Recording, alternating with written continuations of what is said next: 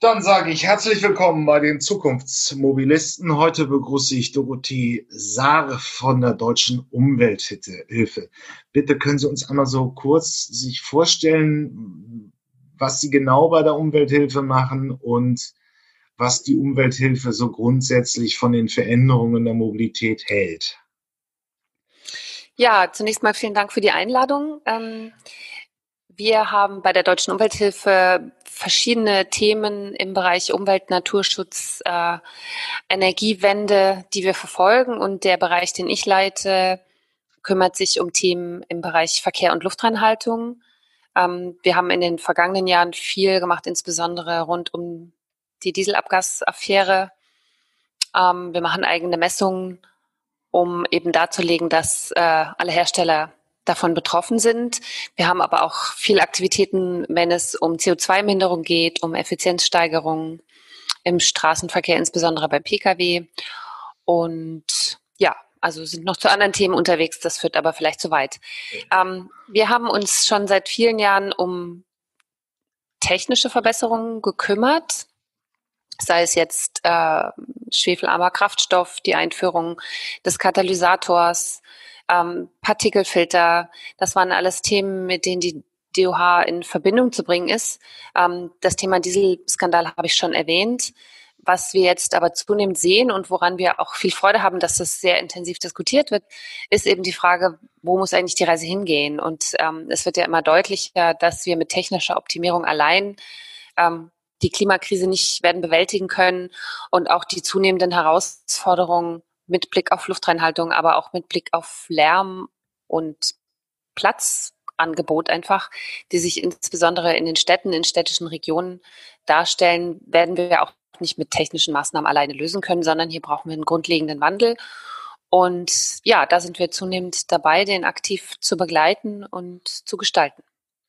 Ähm, der Dieselskandal war ja im Prinzip so ein bisschen der Sargnagel für den Verbrenner. Wenigstens die allgemeine Bevölkerung hat verstanden, die Luft ist raus beim Diesel. Es wird eigentlich keine großen ähm, Effizienzsprünge mehr geben. Und jetzt muss etwas Neues kommen, um die Automobilität in eine klimafreundliche Zukunft zu führen. Das würden Sie so im Prinzip unterschreiben, oder? Ja, das würde ich so unterschreiben. Und ich denke, jede Lösung, die man dabei diskutiert, da wird es darauf ankommen, dass man tatsächlich die realen Emissionen im Blick hat. Das hatte man beim Dieselskandal nicht. Ähm, das haben wir aktuell beim Thema Plug-in-Hybride nicht. Aber das, denke ich, ist das zentrale Kriterium, wenn es darum geht, mit welchem Auto, wenn es denn ein Auto ist, wir künftig unterwegs sein sollten. Ähm ist jetzt die Frage. Es kommt jetzt im Prinzip, wir kommen ja im Auto erstmal als Konzept so nicht vorbei. Es sind jetzt 45 Millionen in Deutschland und knapp 600 bis 700 Millionen weltweit. Es muss, läuft im Prinzip, im Prinzip wohl oder übel auf den batterieelektrischen Antrieb hinaus. Wenn man es jetzt dann einfach ans Auto braucht. Ja, Genau. ja, nur ähm, ist, ist, die, ist die Deutsche Umwelthilfe mit dieser Entwicklung so glücklich. Also ähm, wir haben immer mal wieder Diskussionen darüber, wie umweltfreundlich das Elektroauto mit batterieelektrischem Auto sein, mhm. batterieelektrischem Antrieb sein wird. Ähm, es gibt viele Studien, manche sind sicherlich auch falsch und verzerrend, wie die Schwedien-Studie. Hans-Werner Sinn hat Anfang zwei, Mai 2019 eine ähnliche Studie auf den Markt gebracht. Ähm, also ist die Entwicklung eigentlich nur positiv aus Sicht der Umwelthilfe oder gibt es da irgendetwas, auch Umweltdefizite? Ähm, ich habe ja schon kurz das Stichwort Plug-in-Hybride erwähnt. Die werden ja auch mit zu den Elektroautos gezählt, fälschlicherweise, wie wir meinen. Ähm, aber lassen wir jetzt mal den Plug-in-Hybriden beiseite und gucken nach den rein batterieelektrischen Antrieben. Natürlich ist es wichtig, oder andersrum gesagt, es kann nicht die Lösung sein, dass wir jedes Auto, das heute auf unseren Straßen unterwegs ist, durch ein ähm, batterieelektrisches Fahrzeug ersetzen. Das äh, löst zum einen die anderen Probleme, die ich schon genannt habe, nicht. Und zum anderen trägt es natürlich in keiner Weise dem Rechnung, was Sie gerade angesprochen haben, nämlich dass wir für diese Batterien eben auch wertvolle Ressourcen in Anspruch nehmen müssen, die ähm, zum Teil ja unter prekären Bedingungen gefördert werden. Ich finde es gut, dass wir diese Diskussion jetzt haben. Es ist ja das gleiche Problem, das wir eigentlich schon seit Jahren sehen könnten, wenn es um zunehmende Verbreitung von Handys, Laptops mit immer kürzerer Lebenszeit geht. Viele andere Geräte werden ja auch zunehmend elektrifiziert. Gehen Sie in den Baumarkt, wie viele Geräte Sie da mit Akku inzwischen bekommen, selbst Kettensägen. Ähm, also das ist, das ist was, was wir bedenken müssen. Und deswegen sagt die Deutsche Umwelthilfe ganz klar, wir brauchen Effizienzstandards, auch für Elektroantriebe. Der Porsche Cayenne mit Batterie ist nicht die Lösung, kann es nicht sein. Und wir brauchen natürlich Verkehrssysteme, die es uns erlauben, mehr und mehr auf das eigene Auto zu verzichten. Das heißt, dass wir äh, den öffentlichen Verkehr stark ausbauen müssen, den Fuß- und Radverkehr stark ausbauen müssen und dazu natürlich auch städtischen Straßenraum in Anspruch nehmen müssen, der heute ähm, dem Auto überlassen ist. Aber es geht ja noch weiter. Also wir haben auch, also gerade in Corona-Zeiten ist es ja massiv angewachsen. Die Lieferverkehre, wenn Sie in einer Stadt unterwegs sind, werden Sie merken, wie nervig das ist, dass gefühlt alle 500 Meter ein Lieferwagen in zweiter Reihe parkt. Ähm, und auch dafür brauchen wir andere Konzepte. Da gibt es ja schon gute Ideen und es ist sicherlich so, dass keine, keines dieser Konzepte jetzt sozusagen wie ein Fließ auf alle Anwendungen passt, auf alle äh, Herausforderungen, die sich uns stellen. Ähm, aber ja, also Elektromobilität ja, aber eben unter Beachtung ganz bestimmter Kriterien. Ähm, die, und die wären, also Effizienzstandard bedeutet dann, dass die Fahrzeuge nicht zu schwer oder zu groß sein sollten. Also was Sie ja damit ja, meinen, oder dass, Sie dass ein SUV, der praktisch jetzt mit elektrisch angetrieben wird, auch nicht wirklich viel besser ist als der, der mit dem Verbrennungsantrieb äh, angetrieben worden ist. So ist es. Also das, das, es kommt ja hinzu, dass solange wir einen Strommix haben, der eben immer noch äh, von Kohlestrom auch beeinflusst wird, tatsächlich ja die realen CO2-Emissionen äh, eines hochmotorisierten ähm, Elektroautos nicht besser sind als die eines effizienten Benziners. Also neben Begrenzungen von, von Gewicht äh, können wir uns auch gut vorstellen, eine Begrenzung der, der zulässigen Motorisierung. Also warum, ähm, warum muss ein, ein Elektroauto 200 km/h schnell sein? Ähm, dafür sehen wir eigentlich kein, keinerlei Anlass. Und was natürlich überhaupt nicht geht, ist das, und dafür gibt es ja wiederum bei den Plug-in-Hybriden einzelne Beispiele, ist, dass der Elektromotor, der dort mit verbaut ist, tatsächlich nur dazu dient, an der Ampel den noch schnelleren Start hinzulegen. Ähm, das sind alles Dinge, die, denke ich, kann man vorgeben als Gesetzgeber und kann dann äh, die Hersteller dazu ermutigen, auch unter diesen Bedingungen ähm, lukrative oder attraktive Fahrzeugmodelle herzustellen. Ähm, vielleicht nochmal der Plug-in-Hybrid ist ein bisschen aus der Diskussion auch raus. Momentan dominiert ja Volkswagen mit der i3-Reue, den, den Elektroautoabsatz, so ein bisschen auch die, das, die, das gesellschaftliche Thema. Ein Plug-in-Hybrid ist ja immer noch im Prinzip zwei Antriebe in einem Fahrzeug. Macht das mhm. Auto eben sehr schwer, ähm, schafft äh, in glücklichen Zeiten zum vergleichbaren Verbrenner eine Ersparnis von ein, zwei Litern für eine Vertreter so wie, wie Elon Musk meinen, es ist halt eine unsinnige Brückentechnologie. Ähm, und da würden sie sich immer anschließen. Es muss jetzt, egal wie, auf den rein batterieelektrischen Antrieb umgeschwenkt werden. Ähm, ja, ich denke schon. Wir müssen, wir müssen raus aus der Nutzung von fossilen Energien. Ich denke, da sind wir uns alle einig.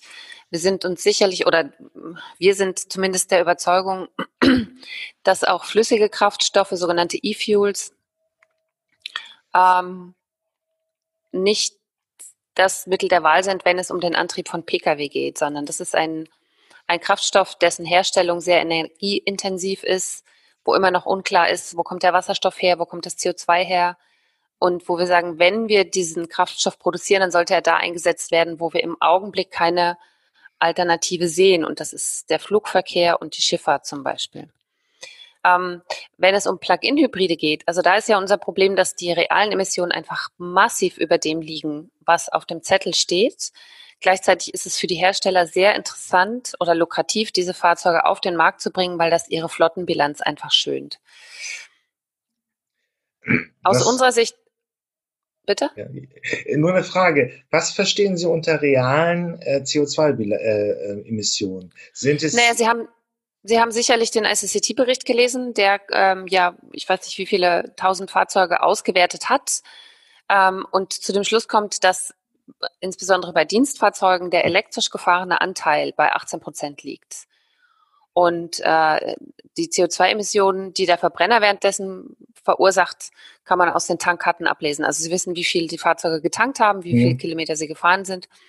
Und das sind, das sind die realen Emissionen. Also wie wird dieses Fahrzeug auf der Straße tatsächlich genutzt? Und da sehen wir eben, dass es doch vorwiegend im Verbrennermodus gefahren wird. Und so sollte es auch bewertet werden. So sollte auch die CO2-Kennzeichnung ähm, aussehen. Und äh, auf alle Fälle sollte es dafür keine staatliche Förderung geben, also weder eine Kaufprämie noch mhm. eine Bevorzugung bei der Dienstwagenregulierung.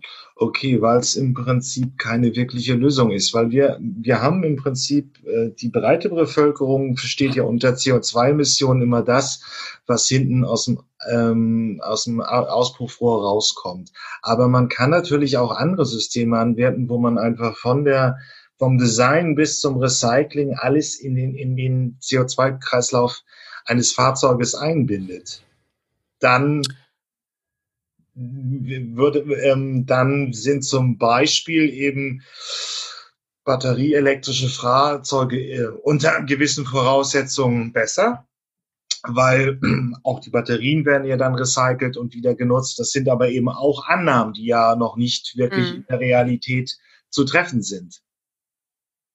Ähm, Aber das wäre zum Beispiel auch eine ganz klare Forderung, die wir haben. Wenn wir jetzt Richtung batterieelektrische Antriebe gehen, dann müssen wir eben genau das auch sicherstellen. Es gibt ja die entsprechenden Mechanismen dafür in der europäischen Gesetzgebung. Aber man muss natürlich dann auch sicherstellen, dass zum Beispiel die Infrastruktur dafür vorhanden ist. Gibt es, gibt es diese Recyclinghöfe, die das auch machen können? Gibt es eine Vorgabe dafür, dass ich äh, die Batterien nach Möglichkeit in ihrem zweiten Leben nochmal sozusagen für eine stationäre Anwendung nutze. Also gibt es den entsprechenden Anreiz dafür. Ich glaube, das sind auch Sachen, ähm, man beginnt darüber zu diskutieren, aber da ist sicherlich noch die ein oder andere Festlegung dann auch vonnöten. Und um das nur noch einmal praktisch auch dem Laien zu öffnen. Man hat, ähm, der Vorteil beim batterieelektrischen Fahrzeug ist ja eben, dass die Batterie wenige Teile hat, äh, langsam verschleißt. Ähm, das heißt, sind Fahrleistungen der TÜV. Volker Bandelow meinte mir, er hätte, das, hätte die ersten Fahrzeuge auf über eine Million Kilometer gebracht. Ein durchschnittliches Verbrennerfahrzeug ist nach 200, 250.000 Kilometern weg. Ähm, und dann ist die Batterie in einem Zustand, wo man sie nicht mehr im Auto haben kann. Das sind dann vielleicht 500, vielleicht eine Million. Das kann noch gegenwärtig keiner sagen. Und was passiert dann mit den Batterien? Also sollen, sie sollen recycelt werden? Spielen sie in der Energiewende ein? Könnten sie da eine Rolle spielen, dass man also sie praktisch als äh, Ausgleichsspeicher verwendet? Ja, also das, ich glaube, es hat ja auch schon erste Projekte dazu gegeben. Das hängt dann sicherlich von der, von der Batteriegröße ab, die wir bis zum Tag X dann haben werden. Ähm, aber das ist sicherlich etwas, was man mit in die Gesamtbetrachtung auch einbeziehen sollte. Das ist also do dort, wo es, wo es Sinn macht, wo die Kapazität dieser Batterie noch ausreicht, ähm, auch tatsächlich dann eine stationäre Anwendung quasi mit vorgegeben oder eingeplant werden sollte, bevor es dann zum Recycling geht. Mhm. Gut, dann haben wir im Prinzip die Themen so ein bisschen durch. Also die Batterie ist sicherlich ist vorteilhaft, allerdings muss sie eben auch ein zweites Leben bekommen. Ähm, und eben bei äh, die Frage eben bei Plug-in-Hybriden, es gibt zwar eine theoretische Möglichkeit, elektrisch zu fahren, aber wenn sie in der realen Praxis nicht eingesetzt wird, bringen sie wirklich für CO2, für den CO2-Reduktion nichts. Ähm, Gibt es denn sonst noch ähm, Themen, die aus Umweltsicht bearbeitet werden müssen? Wir hatten schon darüber gesprochen, die, die Akkus werden immer mehr. Es wird ja im Prinzip immer ein zentralerer Rohstoff oder eine zentralere Fertigung. Wo kommen die, die Materialien für die Akkus her? Welche Umweltbelastung gibt es dafür? Also wie gesagt, Sie haben ja, Sie haben ja bestimmte Rohstoffe, Kobalt, äh, Lithium etc., die zum Teil in sehr, ähm, ja, ich, ich nenne das jetzt mal prekären, unter prekären Umständen äh, gewonnen werden, also wo es wo die Umweltstandards nicht beachtet werden, wo es, wo Kinderarbeit ähm, stattfindet, etc.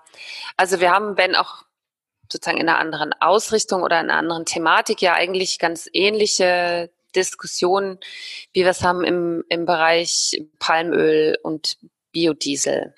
Auch da haben wir Zerstörung von Naturräumen, von, von menschlichen Lebensräumen, von tierischen Lebensräumen. Und es ist natürlich klar aus unserer Sicht, dass das nicht äh, sein kann, dass wir unsere Mobilität äh, so, so dermaßen zu Lasten anderer Regionen, anderer Menschen fortführen können, ähm, nur weil wir keine Lust haben, unsere Gewohnheiten zu ändern.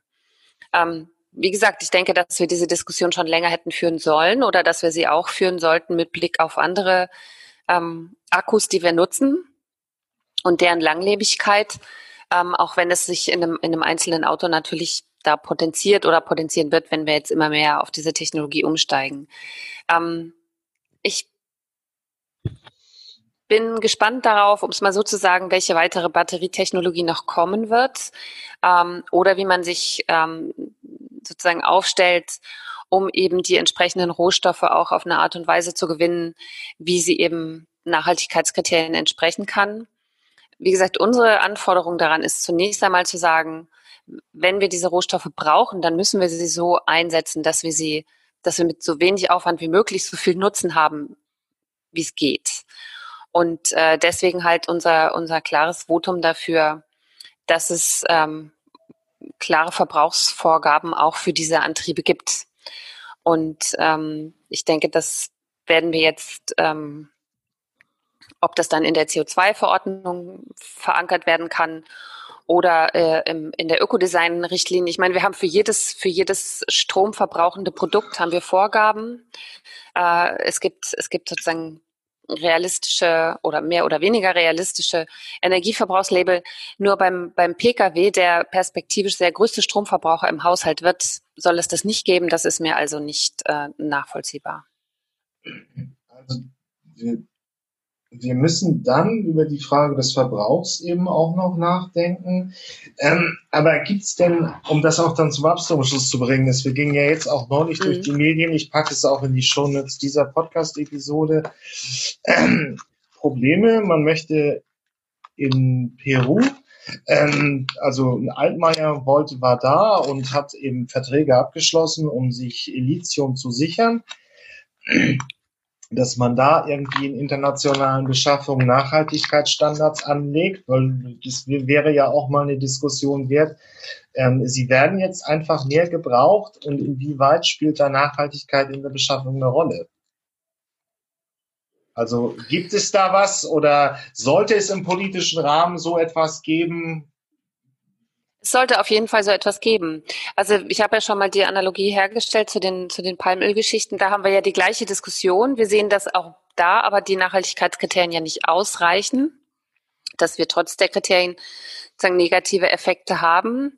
Äh, aber dennoch hat es ja, wenn man so will, zumindest äh, zu der Debatte geführt, ähm, wie gehen wir eigentlich um mit, mit dem Thema Palmöl. Wir, wir nutzen es ja in allen möglichen Anwendungen bei Kosmetika im Lebensmittelbereich etc. pp. Der größte Anteil oder die Hälfte des Importes wird inzwischen als Biokraftstoff verwendet. Von daher ist es schon gut, dass wir, dass wir die Diskussion hierauf fokussieren. Aber ja, Nachhaltigkeitskriterien muss es geben für diese, für diese Rohstoffe. Ähm, und wir müssen einen, einen Weg finden, wie wir auch deren Einhaltung und, und Umsetzung sozusagen nachverfolgen können. So, ähm, ja, im Prinzip ist es damit, es sind noch einige Aufgaben in dieser Transformation zu den batterieelektrischen An, äh, ähm, Antrieben notwendig und müssen erledigt werden. Wie sieht aber das größere Bild aus? Also Mobilitätsverhalten ist im Wandel. Wir sehen Leimroller in den Innenstädten. Da hat sich bedeutend was getan in den letzten Jahren wie sollte der Verkehr, bleiben wir mal zuerst in den großen Städten, denn da gibt es neue Angebote, die sind vielleicht nicht alle immer ähm, ökologisch perfekt, aber sie sind da, wie sollte der Verkehr in den Städten aussehen? Ich denke, wenn man sich die Städte anguckt, ähm, dann sollte ganz klar die Priorität auf dem öffentlichen Nahverkehr liegen und im Ausbau von Rad- und Fußverkehr. Wir haben ja sehr viele Wege, die sind wenige Kilometer kurz, kann man sagen. Ähm, das gilt natürlich nicht für alle. Auch hier gilt sozusagen, es gibt äh, nicht die eine Lösung, die für alle passt, aber für viele passt eben doch die Lösung, ähm, an vielen Tagen des Jahres einfach das Fahrrad zu benutzen und an anderen Tagen die Tram, den Bus, wie auch immer. Aber beide Systeme brauchen mehr Raum. Der Bus fährt schneller und komfortabler, wenn er eine Busspur hat, die auch nur ihm zur Verfügung steht und nicht noch für Elektroautos freigegeben wird. Die Tram fährt schneller im eigenen Schienenbett, wenn sie sich nicht in den Stau einreihen muss. Und Radfahrer fahren sicherer und öfter, ähm, wenn sie einfach Abstand halten können zum Autoverkehr. Wir haben viele Jahrzehnte ja damit zugebracht, die Städte so zu bauen, dass sie für den Autoverkehr gerecht werden. Und es dauert natürlich eine Weile, bis sich das Denken verändert und bis wir auch natürlich von diesen baulichen Strukturen wieder wegkommen. Ich denke, diese Pop-up-Radwege in Berlin und in anderen Städten haben gezeigt, wir können auch ganz schnell handeln. Ähm, wir können einfach sozusagen eine Spur reservieren und äh, es hat auch gezeigt, dass, äh, dass das auch sehr gut angenommen wird. Natürlich gibt es auch Gegner, auch in Berlin ist ja dagegen geklagt worden. Aber ich würde mal behaupten, dass die überwiegende Mehrzahl der Menschen, die in den Städten unterwegs sind, das auch sehr begrüßt hat, ähm, weil es ihnen einfach mehr Spielräume ermöglicht, also mehr Alternativen zur Verfügung stellt. Es wird jetzt spannend sein. Wir haben ja in den, in den Lockdown-Monaten ähm, natürlich erlebt, dass der Radverkehr sehr stark angestiegen ist, dass Leute Bus und Bahn vermieden haben und natürlich auch, dass viele von zu Hause aus gearbeitet haben, die, die es machen konnten, beziehungsweise machen mussten, weil Schule und Kitas zu waren. Ähm, es ist sehr viel weniger Verkehr auf den Straßen unterwegs gewesen. Und die Menschen, die trotzdem unterwegs waren, haben das sicherlich auch genossen, wenn man von genießen unter diesen Umständen sprechen kann. Ähm, wir haben gesehen, dass die Luftqualität in vielen Städten besser geworden ist in dieser Zeit. Und jetzt müssen wir halt gucken, wohin gehen wir wieder zurück. Jetzt wird das Wetter schlecht. Und äh, die Ansteckungszahlen sind hoch, sodass viele Menschen äh, Angst haben, in Bahn und Bus zu steigen und es gleichzeitig aber sozusagen kein Fahrradwetter mehr ist. Ähm, das heißt, wir brauchen jetzt Antworten darauf, wo die Reise hingeht. Und ich denke, wie gesagt, ein, ein ganz wichtiger Punkt ist der massive Ausbau des öffentlichen Nahverkehrs, der jetzt auch gelitten hat. Ähm, und der, der Bereitstellung von Raum für Fuß- und Radverkehr. Also, um fairerweise den, das Argument auch noch einzubringen, es hat aber auch eine gewisse Rückwärtsbewegung zum Auto hingegeben, weil die Menschen im Lockdown ähm, Angst hatten, sich in den ÖPNV, äh, im ÖPNV anzustecken. Ja. Ähm, das gab da schon eine kleine Entwicklung auch zurück oder auch in die andere Richtung. Ähm, die Frage ist, ist ja jetzt, es wird ja nun in, in, gerade auch in Berlin sehr eifrig diskutiert, ähm, den, die Verbrenner aus den Innenstädten zu verbannen, das auch schon im Zeit, Zielzeitraum 2028 und so weiter. Ähm, also es ist im Prinzip, dass das Auto aus den Innenstädten rausgedrängt wird und dann durch Fahrrad ersetzt, äh, Fahrrad und ÖPNV ersetzt wird. Das wäre es im Prinzip so übergeordnet. Also Sie hatten es ja einfach äh, eingangs gesagt, das Auto wird immer, immer noch eine, eine Rolle spielen. Ja, also es gibt, wird immer noch Menschen geben, die aus welchen Gründen auch immer sozusagen auf das Auto angewiesen sein werden. Und ähm, ich glaube auch nicht, dass es, dass es ein komplettes äh, Autoverbot geben wird in den Innenstädten. Aber was ich mir gut vorstellen kann und was ich denke, was immer noch viele Bedürfnisse befriedigen würde, wäre, wenn man zum Beispiel viel mehr, ähm, also ich, wir sitzen hier zum Beispiel am Hackischen Markt.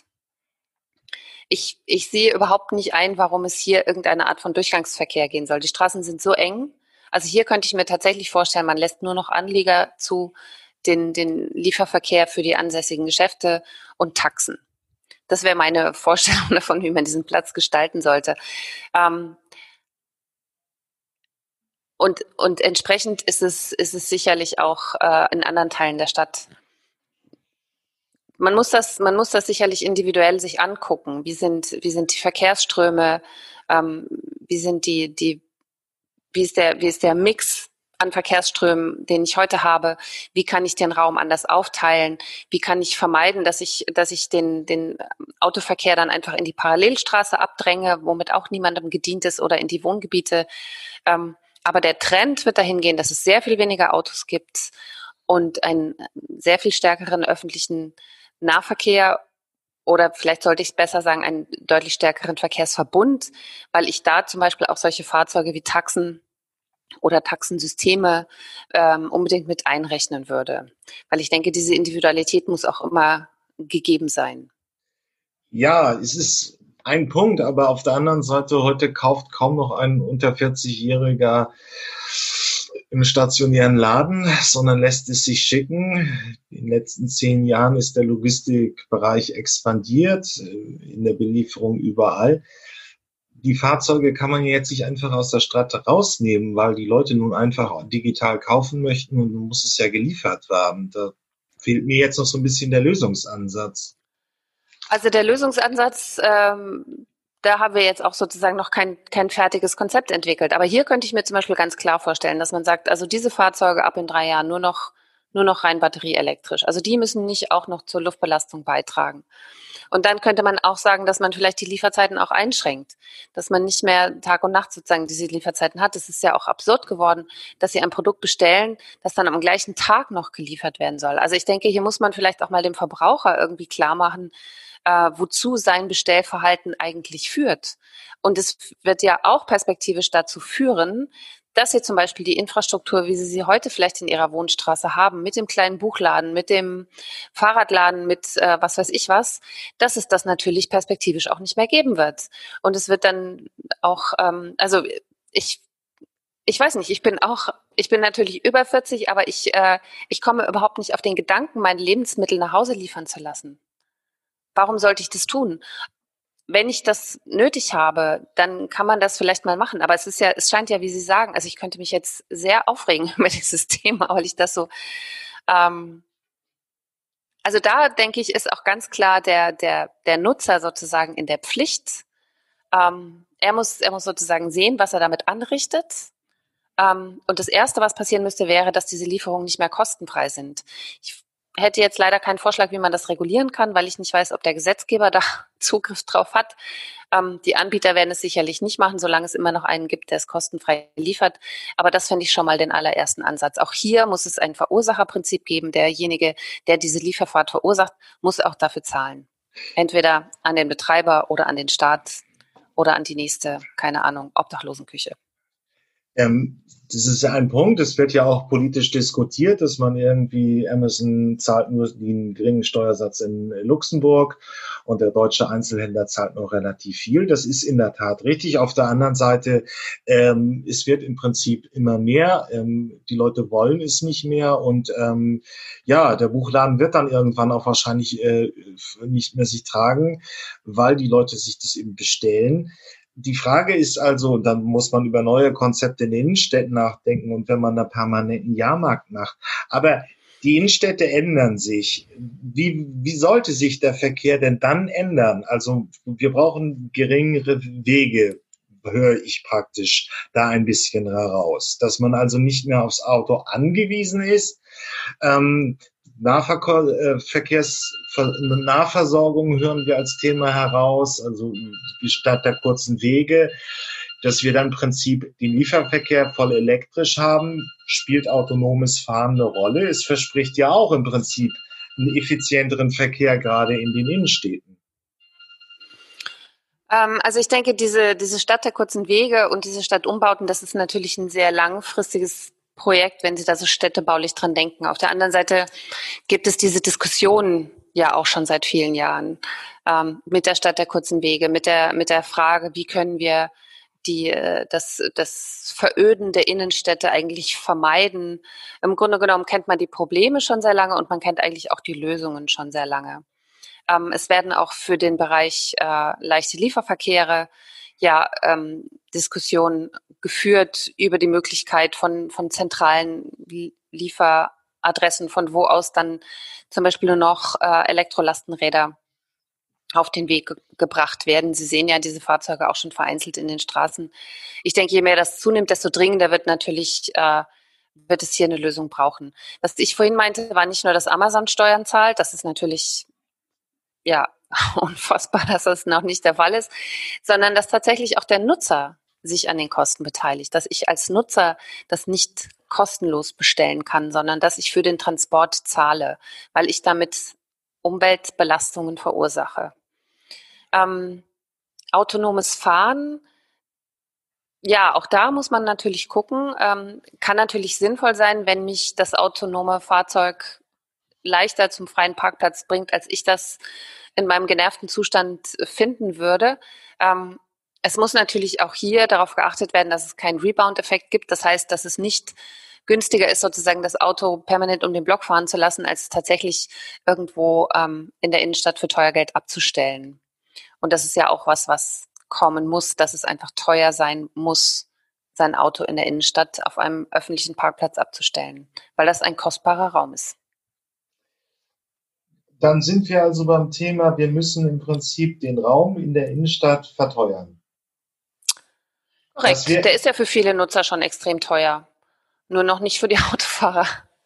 Ja, das, ich hoffe, dass ich es noch finde. Worauf Sie anspielen, ist, dass das Parken in Stockholm, ich glaube, zehnmal so teuer ist wie in Berlin oder zehnmal teurer als in Berlin. Ähm, aber das, ich bin Ökonom und dann läuft es ja viel auf den Preismechanismus herauf, dass man momentan eben die Fläche in den Innenstädten relativ günstig bekommen kann und dann eben sehr viel Parken, Autos, Verkehr darin hat.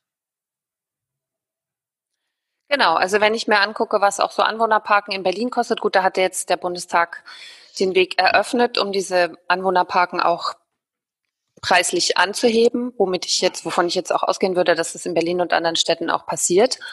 Aber ja, es gibt natürlich, es gibt natürlich am Ende des Tages die Frage, wer kann sich es leisten und wer nicht. Ähm, ich würde aber auch da immer wieder in Erinnerung rufen gerne, dass es heute natürlich auch so ist, dass Haushalte mit geringerem Einkommen ähm, erstens eher nicht über ein Fahrzeug verfügen oder wenn dann schon gar nicht über mehrere. Und dass es ja häufig die sind, die auch äh, die höchste Last tragen, weil sie eben an Straßen wohnen mit einer hohen Verkehrsbelastung und es sich nicht erlauben können, woanders hinzuziehen.